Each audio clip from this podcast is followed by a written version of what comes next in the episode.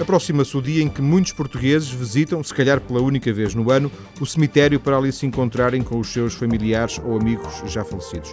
Com esse pretexto, interessa no programa de hoje falar dos ritos funerários dos portugueses com quem os estudou. Está em estúdio a antropóloga Clara Saraiva, da Faculdade de Ciências Sociais e Humanas da Universidade Nova de Lisboa e investigadora do Instituto de Investigação Científica Tropical.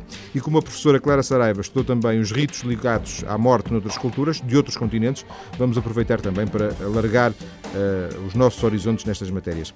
Muito boa tarde, professora Viva. Boa tarde. Viva. Quando é que começou eh, o seu interesse por estas questões?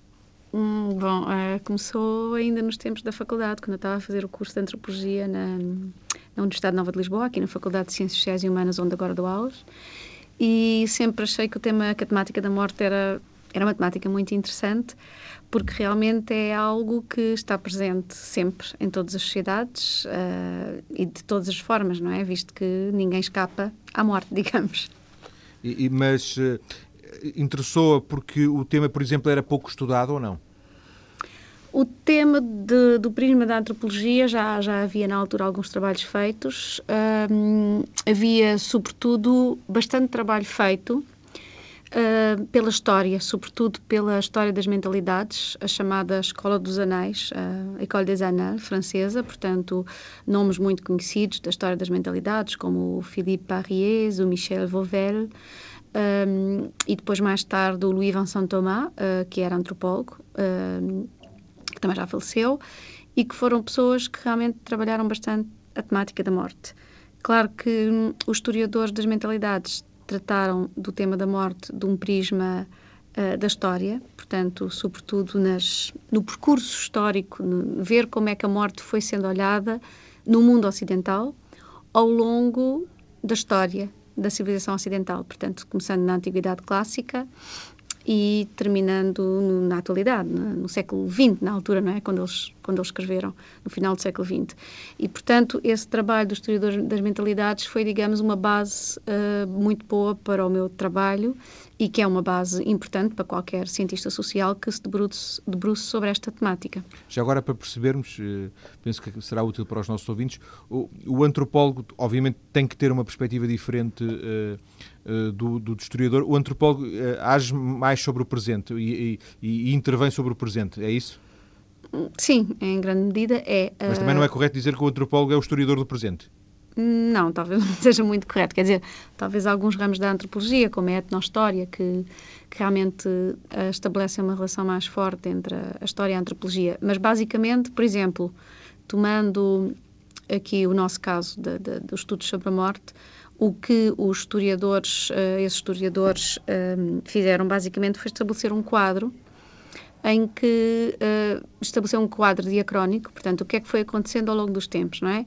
E para resumir muito, muito aquilo que eles escreveram, visto que são autores que têm vários livros bastante grossos escritos sobre a matéria, mas para resumir aqui em dois minutos, basicamente o que eles fizeram, uh, sobretudo Arries e Vauvel, foi estabelecer grandes períodos na história da civilização ocidental e, portanto, dizer, por exemplo, que a morte foi durante o, aquilo que se chama em francês la longue durée, portanto, um período longo, uma a longa duração, que é uma expressão, aliás, que o nosso historiador uh, Matoso também usa. Durante esse período longo foi algo comum, isto é, algo com que as pessoas viviam no dia a dia, e isso aconteceu na Antiguidade Clássica, aconteceu durante todo o período da Idade Média, Renascimento, basicamente até até à grande mudança da, da, da, Revolução Industrial e, sobretudo, depois no, no, início do século XX, com as duas guerras mundiais, não é? Uh, e, portanto, durante todo esse longo período, uh, basicamente a morte era algo com que se vivia no cotidiano, uh, a morte era muito presenciada, as pessoas morriam em casa, acompanhada, acompanhadas dos seus familiares, dos seus amigos. Havia, inclusive, na Idade Média, manuais de como morrer bem, Portanto, já há manuais para outras coisas, na altura havia manuais de como morrer bem.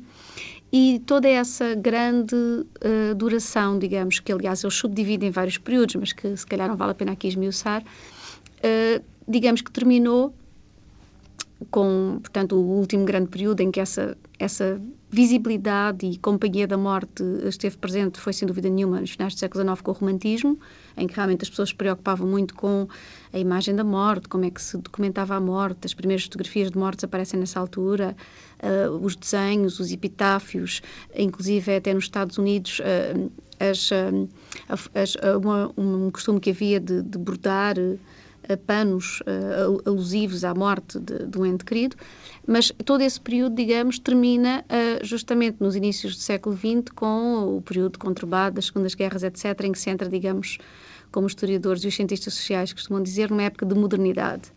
Basicamente, o que eles dizem é que, uh, enquanto que durante toda essa longa duração a morte foi uma morte acompanhada, portanto, uma morte que eles chamam domesticada, sobretudo Philippe Arriès, a partir uh, do século XX e das grandes mutações no século XX, passámos a ter uma morte selvagem. Isto não são designações minhas, são designações deles. Selvagem porquê? Porque justamente ela passou a ser uma morte não enquadrada, uh, em que as pessoas, em que com o aumento da anomia, da, da, da, da solidão também das pessoas, uh, se passou a morrer eh, fora da família, fora da comunidade. As pessoas hoje em dia morrem nos asilos, morrem nos hospitais, morrem sozinhos. A morte deixou de ser um assunto, um, eh, algo de que se fala abertamente, como se falava antigamente. Não há muito tempo, será, se pensarmos em Portugal há 30, 40 anos atrás, seria normal encontrarem-se pessoas na rua com sinais exteriores de luto, não é? O chapéu negro na cabeça, nos homens, o fumo no casaco ou a gravata negra, as mulheres vestidas de negro. Hoje em dia, praticamente isso não se encontra, a não ser que se vá para aldeias uh, do mundo rural, onde, onde, sobretudo, as pessoas mais uh, idosas ainda o fazem, não é? Sim. Portanto, esses sinais exteriores de luto, digamos, davam também esse enquadramento social da condição pela qual as pessoas estavam a passar, certo? A morte era mais natural. Pois eu não sei se natural será a boa expressão, porque natural ela é sempre, né? O, pois, natural nos humanos é que nós não. morramos, Sim. ninguém fica. E nós encarávamos isso de uma forma mais, uh, mais próxima, não é? é? Sobretudo ela era, ela, era, ela era realmente mais próxima. Por exemplo, mesmo o costume que hoje em dia as pessoas têm a ideia de afastar as crianças da morte, é um assunto tabu, não é? Uh, no país, uh, por exemplo, aqui no caso português, até há muito pouco tempo havia, por exemplo, as procissões das Irmandades nos funerais em que muitas vezes as crianças estavam presentes. Para além disso, só para terminar aqui esta, esta questão de, destes estudos dos historiadores e dos sociólogos, uh, há, um, há um texto de um senhor que se chama Geoffrey Gore, uh, britânico, que escreveu justamente uh, um texto que se chama The Pornography of Death, portanto, a pornografia da morte. E foi um texto escrito já na década de 50, nos finais da década de 50, em que justamente ele dizia que a, a, a morte passou a ocupar o lugar do sexo, no sentido em que o sexo era até essa altura, finais dos anos 50, início da década de 60, um assunto tabu, de que não se falava em público, socialmente. A partir, de, sobretudo, das grandes mudanças do pós-guerra e depois das grandes revoluções sexuais dos, anos 60, o sexo passou a ser um assunto que se fala abertamente. Hoje em dia, nossos, as nossas crianças têm educação sexual nas escolas, logo numa idade ainda bastante baixa, e a morte é, passou a ser o assunto tabu, o assunto que não se fala. Toda a gente, nós não pensamos na morte no dia a dia. Bom, também felizmente, não é? Mas quer dizer, a morte é pensada como algo que acontece aos outros e só percebemos que ela existe quando ela nos toca, quando nos morre alguém perto, não é? Familiar, amigo, sim, etc. Sim. E uh, este, estes estudos que, que, que, que, nos citou, que enquadram a questão, uh, são tudo de autores estrangeiros. Uh, quando se começou a interessar, percebeu que havia pouco trabalho feito em Portugal sobre esta matéria? Havia, havia pouco trabalho na altura. Um, depois apareceram. Bom, quando eu me interessei, primeiramente quando estava na faculdade, mas depois, quando eu mais tarde fui fazer estudos realmente sobre isso, já havia alguns trabalhos, já havia um livro uh, sobre a morte editado pelo Pina Cabral, João Pina Cabral, que é meu colega de antropologia do ICS, e o Rui Feijó, uh, e haviam alguns trabalhos de história da arte. Mas, na realidade, eu não comecei a estudar a morte em Portugal, comecei a estudar a morte na América, nos Estados Unidos da América. Por força de? Porque eu fui, eu acabei o curso uh, em 83, salvo erro. Portanto, na altura achei, lembro-me que fiz um pequeno trabalho sobre a morte, mas nada daqueles trabalhos que se fazem na faculdade para as cadeiras. Mas depois, quando fui para os Estados Unidos, fui fazer o mestrado. E, portanto, fiquei lá a viver eh, o mestrado e comecei lá o doutoramento e, e fiquei lá a viver três anos, no estado de Nova Iorque. E, e, e, resolvi que ia fazer a tese de mestrado sobre uma temática que fosse bem americana. E como sempre me tinha interessado pela morte e como vivia ao lado de um cemitério, comecei a reparar que o uso que as pessoas faziam do cemitério não era de todo o uso que nós fazíamos aqui em Portugal ou, ou na Europa mediterrânea, nesta Europa do Sul, não é? Uh, e não só o uso do cemitério não era o mesmo, mas o próprio espaço do cemitério não era igual uh, e, e, e, o próprio tratamento dos mortos não era igual. Portanto, comecei a me interessar sobre isso e resolvi fazer a tese sobre os agentes funerários americanos e fiz. Sobre os agentes funerários Sim. americanos. Sim, portanto, uh, sobre uh, aqueles que tratam de, de organizar os, os, os, funerais, no fundo é isso, não é? Não tratam só, tratam de tudo, literalmente. Não sei se alguma vez viu uma série que dava na Ah, claro, eu estava-me a lembrar, foi por isso que eu hesitei, não é? Os Sete Palmos de Terra, não é isso? Exatamente, o Six Feet Under, os Sete Palmos de Terra, pronto. Eu, digamos que eu, se as pessoas viram essa série, eu trabalhei com famílias como aquelas, só que as minhas não eram tão divertidas como aquela, mas pronto, eram eram de estilo. Uh, portanto, basicamente, os agentes funerários americanos são, são os que se chamam, uh, na, nos Estados Unidos, American Funeral Directors, uh, que é o um nome assim mais pomposo. Basicamente, são os profissionais da morte, não é? E estamos, num, estamos a falar de uma sociedade em que a morte está altamente profissionalizada, como deu também para ver nessa série. Portanto, o que acontece normalmente nos Estados Unidos é que as pessoas morrem normalmente no hospital, no asilo, não é? Raramente em casa, mas acontece. Uh, os, esses profissionais da morte retiram o corpo e, e, o corpo normalmente é levado para as funeral homes, portanto, para as casas funerárias. Só que as casas funerárias americanas também não têm nada a ver com as nossas. Uh, normalmente são moradias, sobretudo na grande maioria dos Estados Unidos, só talvez em centros muito populados é que não são moradias, normalmente são moradias e essas moradias uh, são organizadas de acordo com a própria profissão das pessoas que lá moram. Isto é, são moradias como nós vimos nessa série, em que, por exemplo, nos andares de cima vivem as, vive a família, portanto, com a vida do, do cotidiano normal, de qualquer família, será come-se, prepara-se o jantar, vê-se televisão, o casal dorme, tem relações sexuais, a criancinha na triciclo, pronto. O normal de qualquer vida de família, nos andares de cima. Normalmente no resto de chão uh, existem espaços que são as capelas mortuárias, que serão, digamos, o equivalente às nossas capelas mortuárias aqui nas igrejas. Sim, umas pequenas salas uh, uh, para se fazerem os velórios. E depois na cave há aquilo que se chama o preparation room, ou sala de preparação, para onde é originalmente levado o corpo e, e onde ele é tratado. E esse tratamento é complexo, porque normalmente nos Estados Unidos uh, faz o, aquilo que eles chamam embalming, portanto, podemos traduzir como embalsamamento, mas não, não tem nada a ver com a ideia que as pessoas têm de embalsamar corpos no Egito, não é? Não Sim. tem nada a ver com isso. Basicamente são, feita, são, feitas, são feitos cortes em algumas zonas do corpo, uh, é extraída uma parte da, do sangue e é injetada uma solução à base de formol que faz com que a decomposição do corpo seja mais lenta. Depois o corpo é mantido em câmaras frigoríficas e é restaurado, uh, é embelezado antes de ir para o velório. Portanto, o corpo é, é maquiado, é penteado, mas também é restaurado se houver qualquer problema decorrente da morte, sei lá, corte, qualquer coisa, tudo isso é restaurado, de maneira a que quando as pessoas vão então ao velório, que normalmente nos Estados Unidos é ao fim da tarde, o wake, uh, quando as pessoas vão ver, vão prestar as últimas homenagens ao falecido, o que as pessoas têm na frente, na realidade, é uma espécie de corpo transformado, transformado num ícone de beleza, digamos. Uh, uh, as pessoas não olham para o morto como nós olhamos aqui, branco, amarelo, etc. Não é?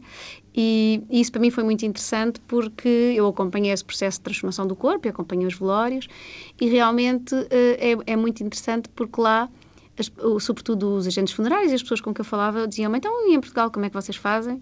E na altura, isto foi em, em, em 1988, quando eu fiz a tese, eu dizia: bom, eh, em Portugal, nós, os mortos, têm um ar branco, amarelo, como, como um. Ar de morto. Ar de morto. E eles ficavam muito escandalizados, muito assustados, achavam que nós aqui em Portugal devíamos estar todos a morrer por causa dos miasmas que saíam dos corpos e de não tratarmos as coisas como deve ser, porque eles achavam que tinha de haver esse tratamento para que a decomposição fosse mais lenta.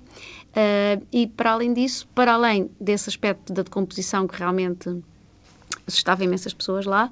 Uh, o grande problema, quanto a mim, e a minha tese foi sobre isso, foi, por um lado, como é que os agentes funerários geriam o facto de viverem numa casa onde em cima fazem uma com a mulher e na cave tratam de corpos. E a segunda parte da tese foi a questão eh, de como é que a sociedade americana realmente transforma um corpo que é um corpo morto num ícone de beleza para que os americanos possam ver. Isto é, nenhum americano iria a um velório se a pessoa tivesse com aquele aspecto mesmo de morto.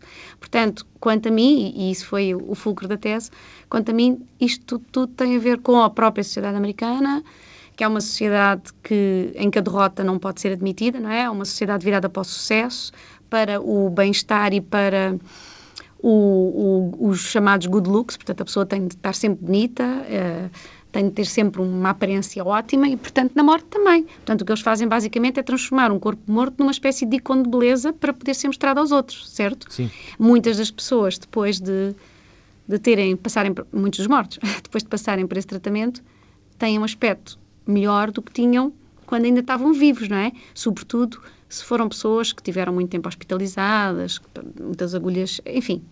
Professora, Portanto, só, só para, ideia. Sim, só para fecharmos esta primeira parte, porque entretanto já, já, já passaram quase 20 minutos da, da conversa, foi realmente rapidíssimo.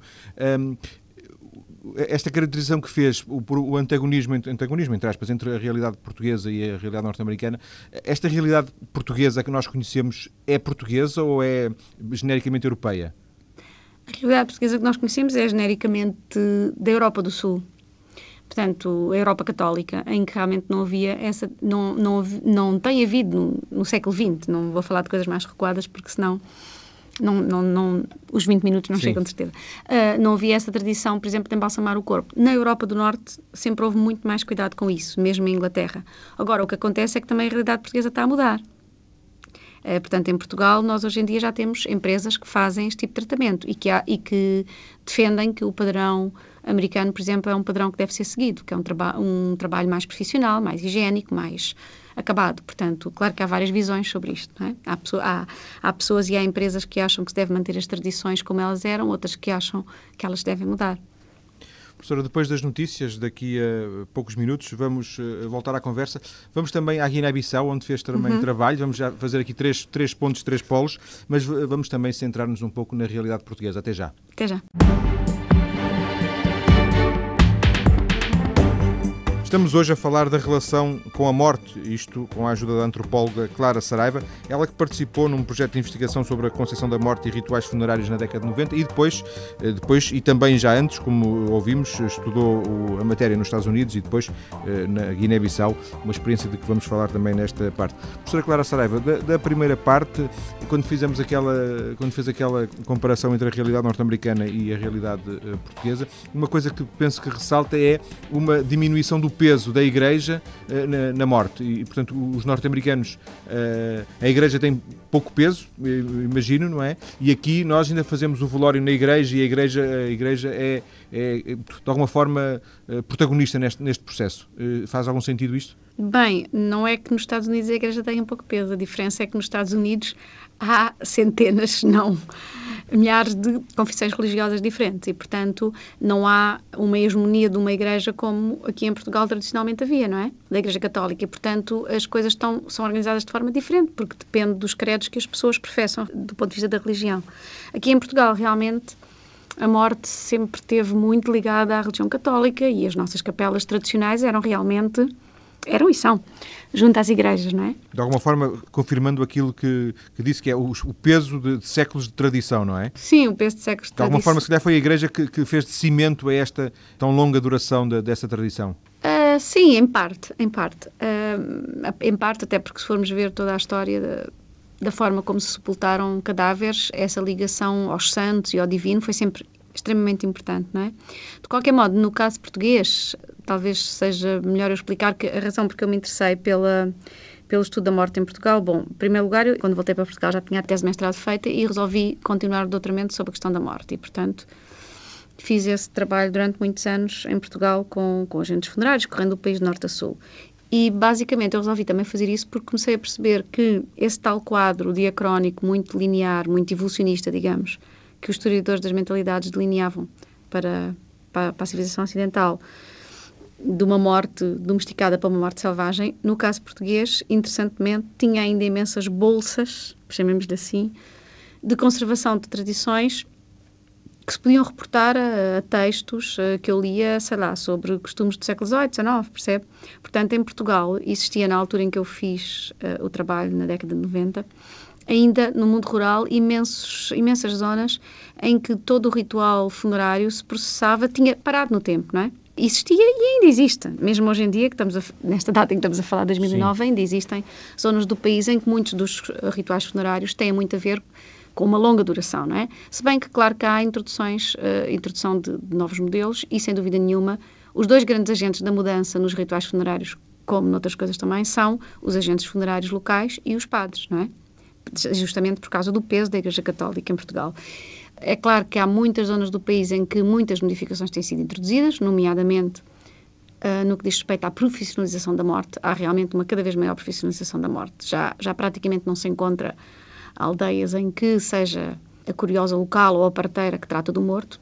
O normal agora, o habitual, é as pessoas contratarem os serviços de um, de um uma agência funerária. Sim. sim mas ainda há, por exemplo, zonas no país em que, por exemplo, uh, se continua a achar, sobretudo as pessoas de mais idade, que é uma vergonha mandar um morto para fora de casa após a morte. E, portanto, que pessoas até, com muitas pessoas que eu entrevistei na altura, de idade, diziam, eu, a, a coisa que peço é, eu quero uma velório em casa. Eu não quero ser mandado para fora de casa. Portanto, essa ideia da ligação da pessoa à família e à comunidade ainda é muito importante em muitas zonas do país. E morrer em casa também já não necessariamente tão importante?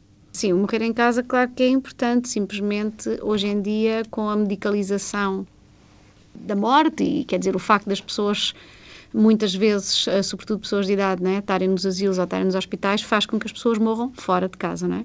Mas uh, estes casos que eu estou a apontar das pessoas serem o velório ter lugar em casa, tem muito a ver com os mortos em casa também. Um, Deixa-me introduzir aqui um dado que eu não sei se é relevante, mas uh, nesta lógica de, de, novos sinais e de transformação e da, da, da relação com a morte, a cremação desempenha algum, tem alguma importância? Desempenha. A cremação, por exemplo, nos, olha, para começar com o caso dos Estados Unidos, as pessoas aqui em Portugal, quando eu começo a falar sobre isto, as pessoas têm a ideia que nos Estados Unidos há imensa cremação, que não corresponde à realidade. Há muita cremação, sobretudo na costa oeste uh, e no que diz respeito a determinados centros urbanos, etc. Mas a grande maioria uh, dos Estados Unidos, aquele, a América profunda, uh, não, não pratica a cremação. Pratica a inumação e, portanto, passa por todo este tratamento do, de embalsamar os corpos que eu acabei de escrever. Aqui em Portugal, como noutros países da Europa do Sul, muito católica, as pessoas tinham a ideia, apesar da Igreja já ter permitido a cremação há muito tempo, as pessoas têm essa, essa ideia, que vem justamente do catolicismo, de que uh, não se deve tocar no corpo morto, o corpo deve ficar intacto. E, e o horror que as pessoas têm à cremação é um bocado também o horror que as pessoas têm à autópsia, certo? Portanto, há por um lado ditamos da Igreja Católica que se mantiveram ao longo de séculos, mas depois desapareceram, mas que ficaram na cabeça das pessoas, e por outro lado, há sobretudo um lado simbólico, que para nós antropólogos é muito importante, um, uma espécie de quadro cognitivo na cabeça das pessoas que faz com que elas achem que realmente depois de morto não se deve tocar no corpo e, portanto, a cremação, uh, consumir o corpo pelo fogo é uma coisa que mete imensa impressão às pessoas.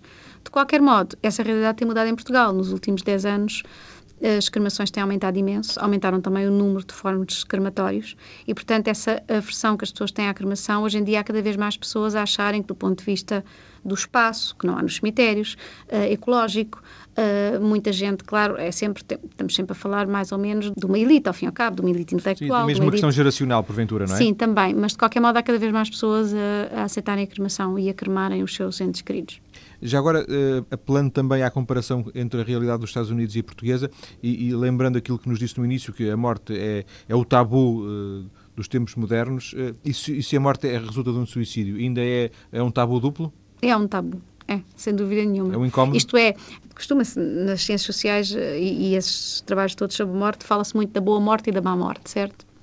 A, a, boa morte, para todas as culturas, claro que o caso mais relevante é o caso africano, em que realmente a boa morte é a morte de um velho. Uh, mas, de qualquer modo, na, na, grande maioria das sociedades em todo o mundo, claro que a boa morte é sempre a morte de uma pessoa idosa, certo? Porque essa pessoa passou pela sua vida, percorreu todos os, os estádios de vida, todos os rituais, etc. Portanto, como toda a gente sabe no mundo que os humanos não são eternos, a, a morte de uma pessoa de idade é uma boa morte, certo? A má morte será uma morte fora do tempo. A morte súbita, uma morte não se está à espera, portanto as pessoas não estão psicologicamente preparadas. A morte por acidente, que é a, a grande má morte, é a morte por acidente, e sobretudo a morte de pessoas jovens, uh, crianças, jovens adultos. Essa é considerada a má morte, certo? E justamente o facto de, de as pessoas conceptualizarem a morte de, de maneiras diferentes tem a ver com esta grande diferença também que há entre quando é que se morre, como é que se morre, morre, etc. Porque as mortes não são todas iguais. Portanto, o suicídio é, sem dúvida nenhuma, uma morte por excelência. Muitas vezes as pessoas suicidam-se com idades ainda jovens e, além disso, uh, num quadro também em que uh, se considera que a morte não a morte é algo de divino, isto é, tem a intervenção de desígnios superiores, uh, o suicídio é realmente considerado uma extrema má morte. Uh, até, por, até pela, repara, até pela, pelos problemas que provoca em todas as pessoas que estão à volta, não é? Uma pessoa que suicida, de certeza absoluta que espoleta, espoleta na, nos seus familiares, amigos, etc., sentimentos mínimos de culpa, não é? Das pessoas acharem o que é que nós fizemos mal ou o que é que nós não ajudamos para evitarmos que isto tivesse acontecido. Já agora falar na, no elemento divino, uh, permita-me uma pergunta que afasta-se um bocadinho, mas penso que, que podemos contar com a sua generosidade na resposta, que é, tanto quanto conhecem alguma realidade, alguma sociedade, alguma civilização, a morte é uma festa? Sim, a morte é uma festa muitas vezes. em África a morte é uma festa se for Boa a morte. morte. exatamente. A morte, por exemplo, onde eu trabalhei, passando agora para o caso Sim, africano e podemos voltar depois a Portugal. Eu trabalhei um pouco em Cabo Verde e na Guiné-Bissau e trabalhei em Cabo Verde justamente porque achei que uh, Cabo Verde fazia a ponte nos rituais funerários entre o mundo católico português e o mundo africano da Guiné-Bissau e realmente faz. Mas no caso da Guiné-Bissau, a Guiné-Bissau, penso que toda a gente sabe, é um é país pequenino da costa ocidental africana, mas é um país extremamente interessante e tem mais de 23 grupos étnicos. Eu trabalhei com um desses grupos, os Papel, que habitam o litoral. E basicamente na Guiné a grande diferença é entre os povos do interior, que são povos islamizados, os Fulas, os Mandingas, e os povos do litoral, que são povos uh, que, seguem, que seguem religiões diferentes. Aquilo que, que o Tyler, que é um antropólogo inglês muito conhecido do, do do século XIX chamou animismo. São animistas, isto é, acreditam que o mundo é povoado por entidades uh, que têm uma ligação direta à natureza. Portanto, uh, por exemplo, em crioulo, que é a língua franca que se usa na Guiné-Bissau, chama-se essas entidades os irãs. E os irãs uh, podem habitar, sei lá, numa árvore, num rio, no mar, pronto. E eles controlam os desígnios dos humanos.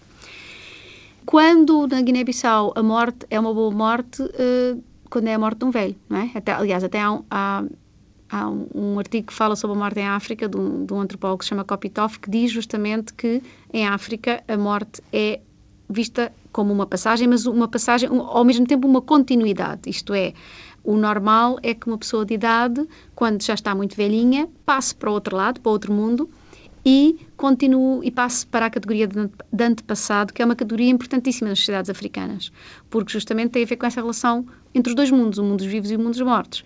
Acredita-se que as pessoas passam para o outro mundo, passam a ser antepassados, que em princípio velarão pelos vivos e serão antepassados benevolentes que nos protegem, certo? Agora, se as pessoas não cumprem os rituais, se há coisas que correm mal entre os vivos e os mortos, então o, o antepassado pode se transformar e transforma-se num antepassado malévolo, que é aquilo que as pessoas não querem, certo? E, e isso é, é visível no momento da morte? Isso é visível. O ajuste, entre aspas, o ajuste de contas começa. o ajuste de contas. Começa... o medo de quem fica uh, relativamente àquilo que pode acontecer com quem vai, uh, sente-se. Sim. sim. Sente-se, começa-se a sentir no momento da morte, claro, até porque, repare, a, a, primeira questão que se põe é: é preciso cumprir todos os rituais funerários de acordo com aquilo que deve ser feito porque se há qualquer falha nas ritualidades, logo isso pode fazer com que o morto fique em limbo, não, se, não ascenda ao seu mundo do além, para onde devia ir, e, portanto, daí resultam problemas.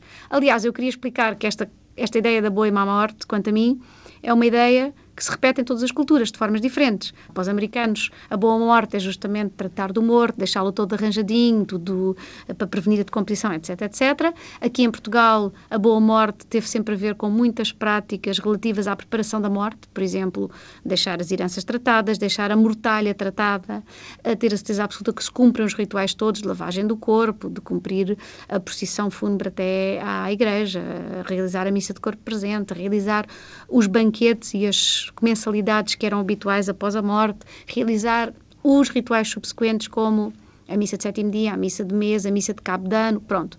Tudo isso são rituais que têm de ser feitos para que, para ter certeza absoluta, que o espírito do morto ascenda ao seu lado, ao seu, ao seu, ao seu lugar no além, no outro mundo, isto, estou a tentar usar esta noção do modo mais generalista, isto é, que pode ser aplicada a qualquer sociedade, certo? Sim. Para os católicos, a ideia do, do outro mundo será o paraíso, mas para outra religião qualquer pode ser outra, mas todas as culturas do mundo têm uma concepção do que é que acontece após a morte, ok?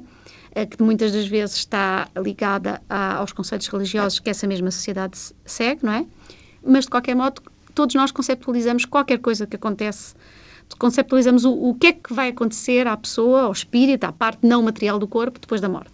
Por exemplo, na Guiné-Bissau, entre os papel, justamente acredita-se que o, o, mundo dos mortos é uma espécie de duplicado do mundo dos vivos e, portanto, no outro mundo, as pessoas têm a sua família como tinham aqui em vida, certo? Portanto, é preciso criar boas relações com essa outra família, com esses antepassados que vão velar por nós. E para os papel, os, os rituais funerários são extremamente importantes, sobretudo porque o cumprimento dos rituais tem a ver com dois momentos. O primeiro momento, que é o momento da morte e do, e do ritual funerário que segue à morte até à inumação do cadáver, e depois um segundo momento, que é justamente uma espécie de festa que se faz a seguir. O, a primeira parte dos rituais chama-se em crioulo chur, portanto, basicamente, uh, e a segunda parte chama-se o toca chur, já vou explicar porquê.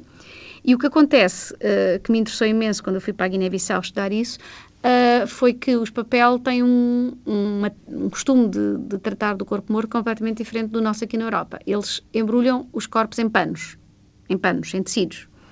Tantos mais tecidos quanto mais importante for uh, a pessoa a pessoa, a situação socioeconómica ou religiosa da pessoa. Portanto, uma pessoa que seja um chefe da aldeia ou que seja um ritualista religioso importante leva muito mais panos do que um Zé Ninguém. Portanto, basicamente, a pessoa morre e depois, ao longo de dias, 3, 4, 5, 6 dias, a pessoa é embrulhada em panos. Não 24 horas. Normalmente o corpo é, retirado da palhota ao, ao, fim da tarde, quando já não está muito calor, uh, por volta das 5 e, digamos, entre as 5 e as 8 é embrulhada em panos. Os funerais, como em todo o lado do mundo, são circunstâncias que atraem imensa gente, vêm as famílias, vêm os amigos, vêm os vizinhos, não é? E, e o, o, corpo vai sendo embrulhado em panos ao longo de dias e, portanto, no fim fica assim, pronto, isto é, isto é na rádio, por isso não podemos ver as imagens, mas fica assim a parecer um bocado o boneco da Michelin, aquele dos pneus da Michelin, Cheinho. só que em vez de ter pneus tem panos à Sim. volta, ok? Mas também assim com as perninhas e os bracinhos tudo separado. E porquê esta coisa dos panos? Que é, que é assim, para português é assim um bocado estranho, pensar que se embrulhou o corpo em panos. Bom, os panos têm uma função, por isso é que são postos lá. Os panos são dádivas para os antepassados. Na sociedade guineense, os panos são uma riqueza extremamente importante, que é uma coisa, aliás, que ficou dos tempos coloniais do século XVI, XVII, quando os europeus, os portugueses, introduziram o comércio dos panos em África e trocavam panos por escravos, por exemplo. Bom, os panos são extremamente importantes e então os panos são uma das riquezas maiores, sobretudo das mulheres. Os panos normalmente são uma riqueza feminina e o gado uma riqueza masculina. Como os panos são extremamente importantes, é importante oferecer panos aos antepassados Sim, que estão oferece, no outro mundo. Oferece o que é importante. Exatamente. E como o morto é uma espécie de pombo-correio, digamos, é assim uma espécie de correio azul lá do sítio, não é? O morto vai para outro mundo. Portanto, o morto é um veículo para mandar esses panos. Portanto, vão sempre olhando os panos que são oferecidos, as pessoas vêm ao, ao funeral, oferecem os panos, esses panos são ofertas para a família, do, a família do, do morto, para o morto, mas em última análise, eles são ofertas para os antepassados que estão lá no outro mundo. E como toda a gente quer ter boas relações com os seus antepassados, não é? Não deixa de dar o seu pano. Exatamente. Se eu vou a um funeral, eu vou obrigatoriamente levar panos que eu sei que vão ser transportados através desse tal correio azul, que é o morto, para o outro lado. Porque se de repente aquele morto chega lá e os meus antepassados que vivem lá no outro mundo dizem: Olha, ali a Clara não mandou nenhum pano para nós, mas que falta de respeito. Não pode ser. A Clara vai ser castigada. A Clara vai ser castigada. Portanto, Clara, temos, é muito importante. Só temos dois minutos uh, nesta segunda parte da nossa conversa e eu queria, eh, já estivemos nos Estados Unidos, já estivemos em Cabo Verde, já estivemos na Guiné, já estivemos em Portugal também, e queria uh, voltar, como no princípio, a Portugal, porque o pretexto para esta conversa, que era claramente isso, um pretexto, era este, este dia em que nós, uh, existe a tradição de ir aos cemitérios, um, ehm, este dia dos mortos, uhum. isto é uma tradição que, que, é muito para além da portuguesa, imagino, não é? É, é. É, é, é de todo o mundo católico. Aliás, eh, tem o exemplo de um país colonizado por católicos, o México, em que o Dia dos Mortos é extremamente importante, é uma festa importantíssima e, e, e em que se juntaram determinados elementos do catolicismo espanhol, não é? Para lá foi com elementos uh, indígenas de, de, de, dos povos que habitavam o México e, portanto, que é uma grande celebração, celebração. É claro que aqui em Portugal e, de um modo geral, na Europa Católica, é verdade que, apesar de haver o culto de ir aos cemitérios, hoje em dia isso é extremamente importante por todo o país, as pessoas compram sepulturas, há muitas zonas em que as mulheres, ao sábado, vão tratar das sepulturas, limpar, etc. Portanto, cuidam, digamos, do altar dos antepassados Para além disso, a verdade é que muita gente só vai ao cemitério mesmo no dia hum. do, de, dos fiéis defuntos, nesta altura do dia 1 e do dia 2 de, de novembro. Curiosamente, o dia dos fiéis é dia 2, não é? E o dia é. Todos os Santos é dia 1. E, é. e, apesar de tudo, é no dia 1 que se criou a É no dia 1 porque é feriado e, portanto, uh, junta-se junta normalmente isso. É, não é o caso neste fim de semana, uh, porque o dia 1 calha domingo, mas de qualquer maneira é isso que costuma acontecer. Eu estive a dar um curso sobre a morte no Centro Nacional de Cultura de abril a junho e temos feito uns passeios aos cemitérios.